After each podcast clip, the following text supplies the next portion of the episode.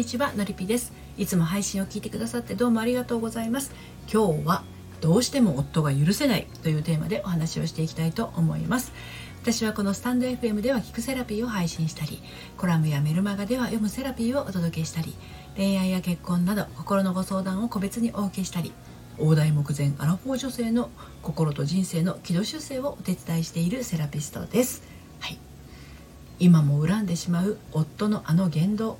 優しいあなたはあの時言い返せなかった。あの時言いなりになるしかなかった。でも今も心でくすぶってしまう気持ちがあって、はい、もう何年も経つのに未だにモヤモヤが消えないというあなたへのメッセージになります。まあねこういう悩みを抱えてしまうあなたはねあのとっても優しくて思いやり深いよくできた妻なんだと思うんですよ。ね、私のように言いたい放題やりたい放題の妻はですねまあ最初の結婚はね離婚に至っているもののいつまでも許せないっていう状態をですね引きずることがありません。諦めるのとも違う。倍返しにして言いまかすのとも違う。許せない気持ちを引きずらない状態ってね最高に自由なんですよね。うん。あの諦めようとしたり倍返しにして言いまかそうとしたり許せ許せない気持ちを引きずりまくったりってね本当に自由とは真逆の状態ですね。真逆の状態ですね、はい、だって自分の感情を他人に振り回されている状態なんですもんね、うん、ではなぜいつまでも許せない人とそれから引きずらない人といるんでしょうか。はい、ということで今日も3つに分けてお話をしていきたいと思います。1つ目が私の怒りをどうしてくれよ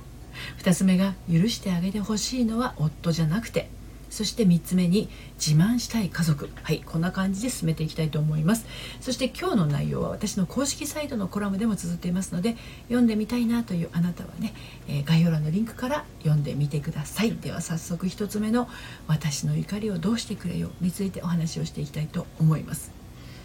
旦那さんのことを許せない。その怒りがなかなか収まらないっていう場合ですねその気持ちの本質が実は怒りじゃないから収まらないんですね。はい、それは例えば夫の嘘夫の言い訳夫の仕打ち夫の態度もろもろありますけれどつまりは夫とのですね旦那さんとの信頼関係が崩れた時に起こりやすいと思われます、はい。まあ、これは恋愛でもそうですよね。思い返せばですね私自身も許せんとなるのはですね、まあ、許せんっていう気持ちになるのはね旦那さんとの信頼関係がこうべちゃっとなってしまった時に多いように感じます。あなたはいかがでしょうか？でねそしてそれってね結構自分がそうに違いないってね決めつけてしまっている時に起こるんですよね。でとある40代の女性はねこんな風に旦那さんに怒りを感じていました、はい、旦那さんが同窓会があるっていうのであの当時の元カノ来るのって聞いたんだそうですね。そしたら来ないよっていう答え、はい、でもねあのこの奥さんはですね旦那さんの同級生同士のね LINE グループ見ちゃったわけなんですよ、うん、そしたらね元カノの名前があってね。そしてこう遡ってみたらねその元カノも同窓会に参加してるってことが分かりました。ね。もうさあの旦那さんのスマホを見ている時点でねこのご夫婦の信頼関係ってどうなんて思っちゃうわけなんですよ。しかも40代のご夫婦ですからね、うん、同窓会元カノっていうキーワードだけでもその同窓会が直近だったとしても大学時代だとしても軽く20年は経ってるわけですよね、うん、ただねこの奥様この女性はねとても可愛らしい人だと思うわけです、うん、結婚して何年経っても旦那さんに焼き餅を焼けるんですもんね、うん、ただね焼き餅もね度を超えるとねやけどしちゃうんですよね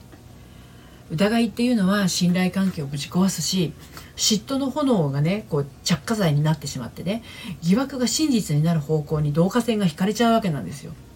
うん、であのこの女性はね怒ってるように見えて実は別の感情に支配されてるんですね。でそこに気づけないのは怒りによってねその本質的な感情を包み込んでしまってるからなんですね。これはね私のやってる個別相談のノルピ塾でも大半の方はそうです。この女性はね本当は悲しいんですよね。来ないよって言った旦那さんが嘘をついてたことが嘘をついてたと思い込んでしまっていることがあのそれを生み出してるんですけどね。それからその旦那さんの嘘によってねさらにこう妄想は膨らんでいくわけです。自分の旦那さんがねその元カノに心を奪われてしまわないかとか私自身見捨てられないかとか怖かったりするわけですよ。そういうなんだろう悲しいという気持ちとか怖いっていう気持ちを怒りで包んでるんで内側のものはなかなか表に出てこない。だからいつまでも気持ちは消化できないということなんですね。はい、で2つ目の許してあげてほしいのは夫じゃなくてっていうことについてお話をしていきますけれども旦那さんのねスマホを覗いてしまうほど旦那さんを心配しているあなた。でもねそれってね心配ではありませんね。旦那さんへの気遣いでもありません。自分自身のためのエゴでしかないんですね。素直な愛情を表に出せず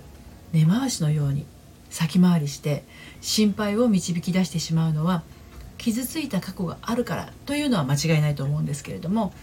あなたがすでに旦那さんと築き上げてきた時間を亡霊のような元カノの存在で、まあ、これ仮に元カノさんが生きていたとしてもですよ亡霊のようなも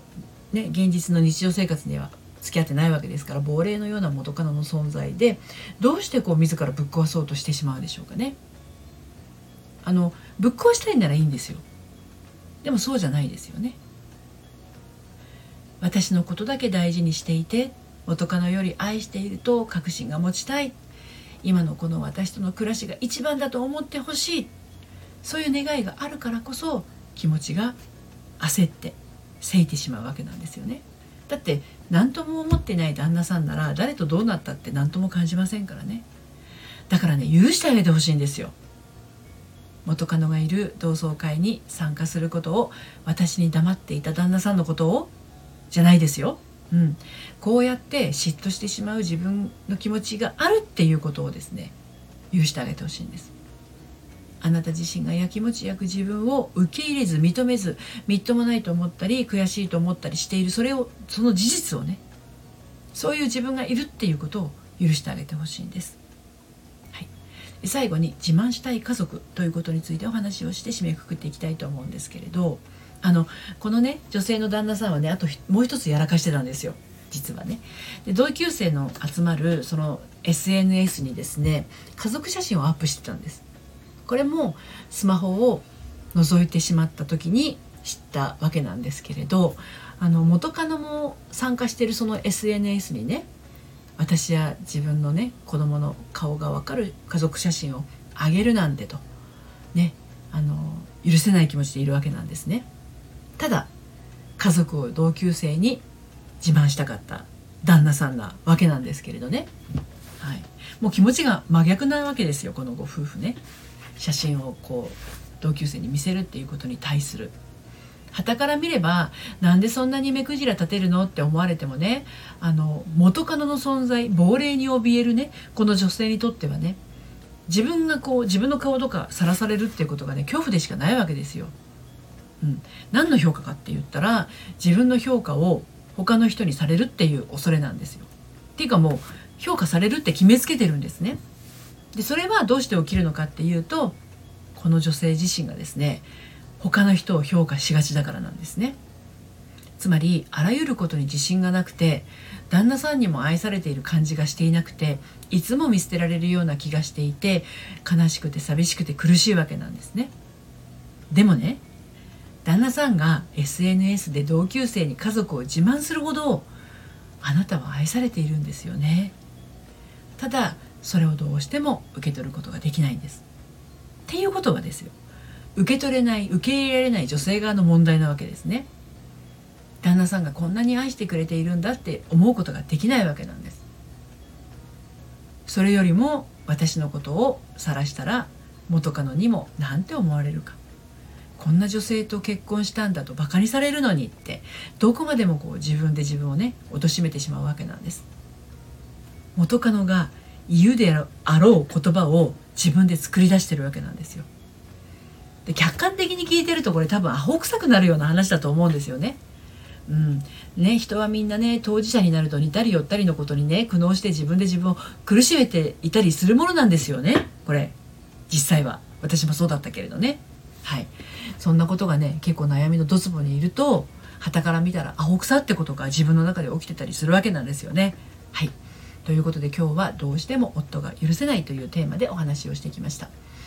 旦那さんを許せないのはね自分自身を許せてないのと同じなんです。心が狭くなってね視野も狭まってどんどん自分の首を自分で絞めてしまいますからね。もしあなたがそんなご状況でしたらご相談ください。一緒に進んでいくお手伝いをしていますご相談はこの配信の概要欄から受付しています。そして毎週金曜日に発行しているのりぴメルマガは恋愛や結婚の話だけではなくて心と人生に悩むアラフォー女性が現状突破していく秘密をてんこ盛りでお届けしています。こちらはバックナンバーが読めないメルマガなので気になったら登録してみてください。こちらもこの配信の概要欄からご登録いただけます。今日も最後までお聴きくださってありがとうございました。それではまた。さようなら。